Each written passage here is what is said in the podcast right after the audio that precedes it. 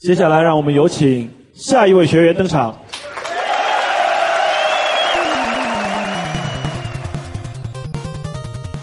各位小伙伴，大家好，欢迎收听今晚脱口秀，我是大帅逼踢彦祖。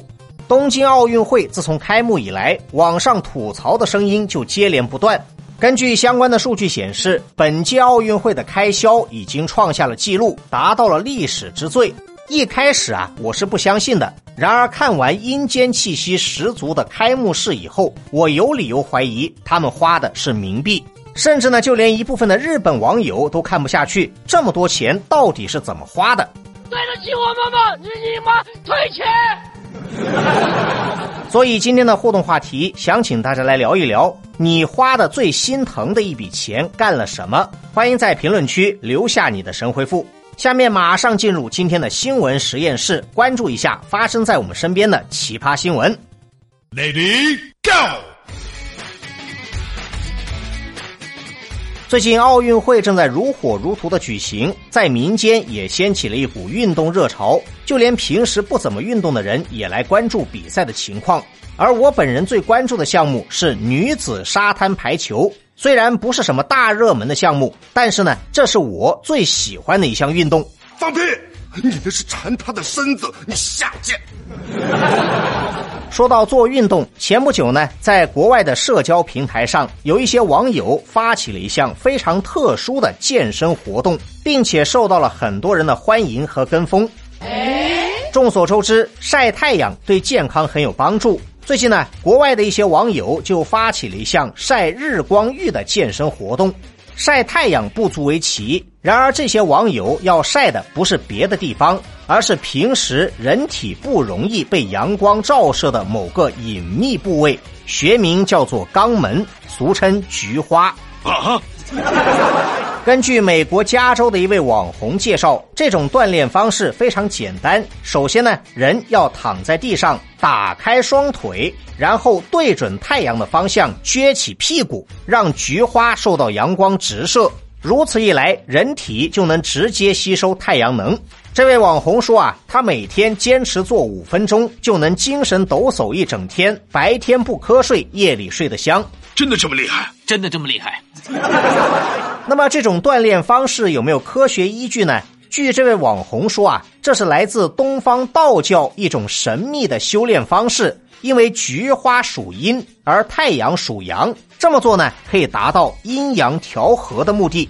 我少读书，你不要骗我。呃，恕我直言，外国人可能对中国文化有一点误会，这种行为在中国不叫阴阳调和。而是传说中的菊花变成向日葵，哎，也就是说呢，你们练的可能是失传已久的葵花宝典。又是一个死太监。嗯。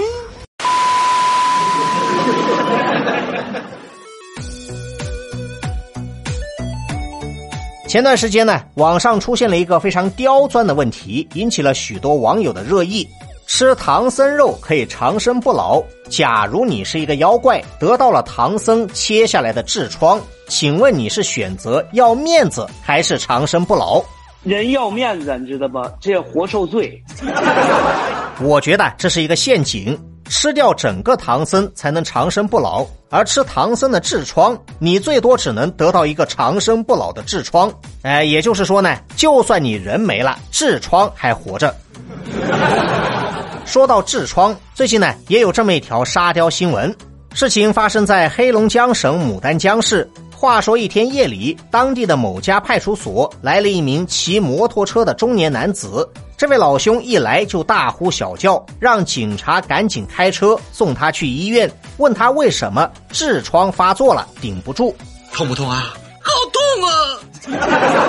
当时呢，警察就发现这位老兄的身上有一股很重的酒味，也就是说，他明知道自己得了痔疮还要喝酒，而且还要酒驾。明知道自己酒驾，还要专程来派出所让警察送他去医院。这一系列骚操作让警察都看懵了。我长这么大没见过这么嚣张的人。哎，今天你就见到了。出于人道主义，警察决定先送他去医院治疗，顺便做个酒精测试。结果毫不意外，测出了醉驾。目前，这位老兄因为涉嫌危险驾驶被警方刑事拘留，而最惨的是，他想找的医院其实就在派出所的隔壁。Surprise, motherfucker！最后，我想说的是啊，这位老兄因为痔疮进了监狱，希望你在里面呢不要乱捡肥皂，小心痔疮复发。你对我这么好，我真的好感动。应该的。生活虐我千百遍，我待生活如初恋。给生活发几条尬死人不偿命的朋友圈。下面马上进入到今天的生活大爆炸环节，瞬间爆炸。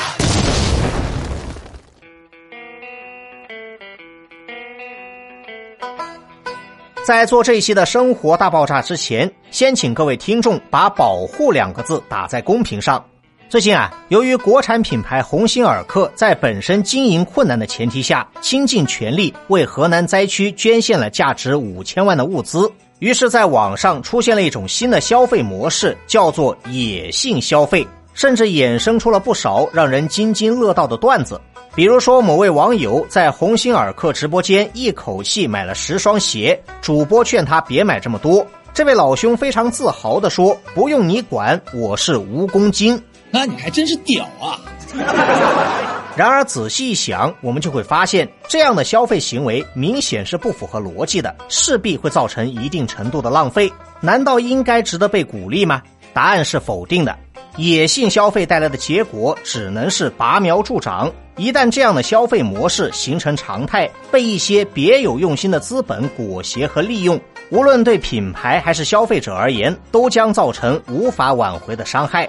嗯，呃，说了这么多呢，最直接的原因是我的一个朋友想买鸿星尔克，但是现在没货了，买不到，所以呢，想请各位土豪手下留情，理性消费。你说这个朋友到底是不是你自己？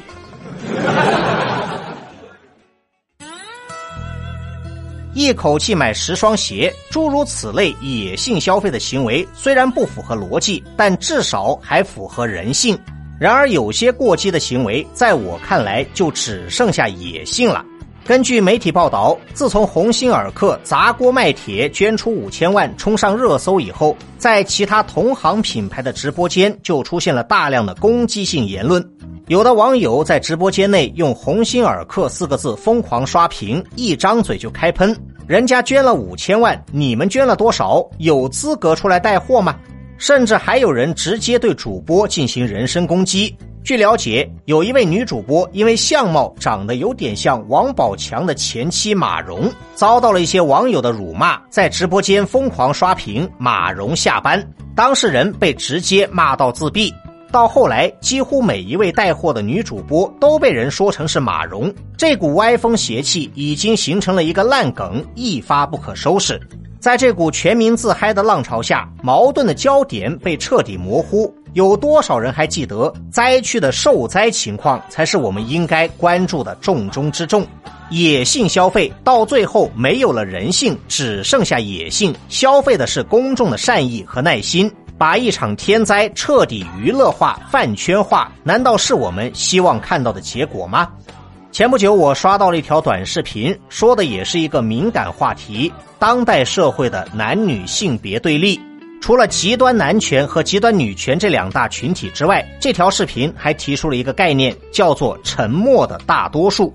无论是极端男权还是极端女权，哪怕双方打得头破血流，任何一方始终无法也不足以代表这个时代的主流。而剩下的大多数人，尽管意见各有分歧，也不会采用过激的方式来表达自己的情绪，并且攻击对方，因此能够与其他人和谐相处，又不会随波逐流。社会的温度往往也是这个群体带来的。古人说：“大音希声，大象无形。”做人不用那么非黑即白、歇斯底里，善良和正义未必就要汹涌澎湃，也可以细水长流。最后呢，我想引用央视的一句点评来表达自己的看法：在灾难面前，有人出钱，有人出力，就算什么也出不了，闭嘴也是一种善良。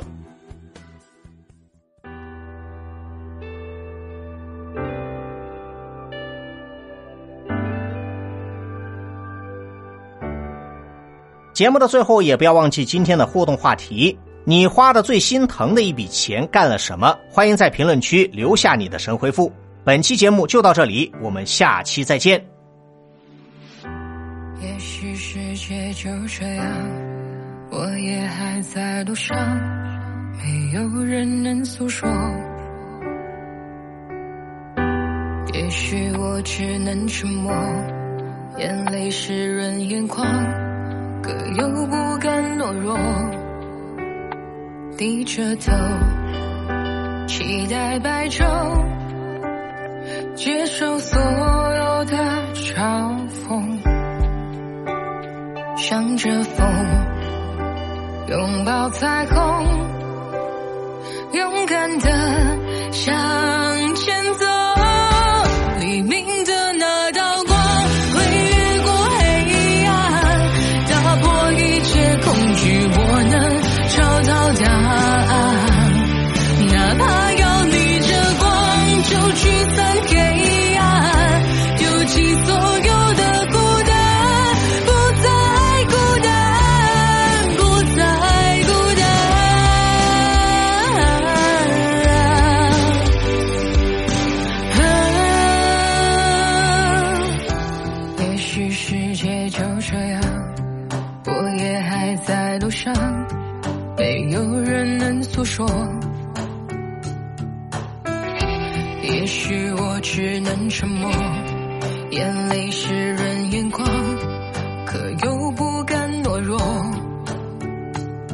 着头，期待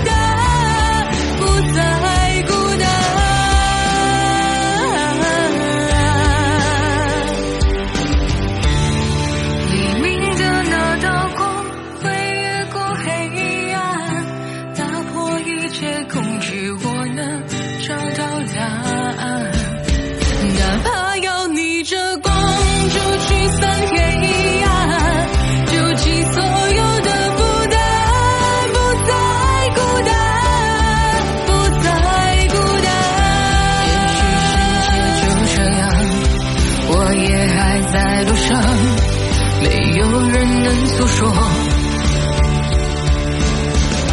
也许我只能沉默，眼泪湿润眼眶。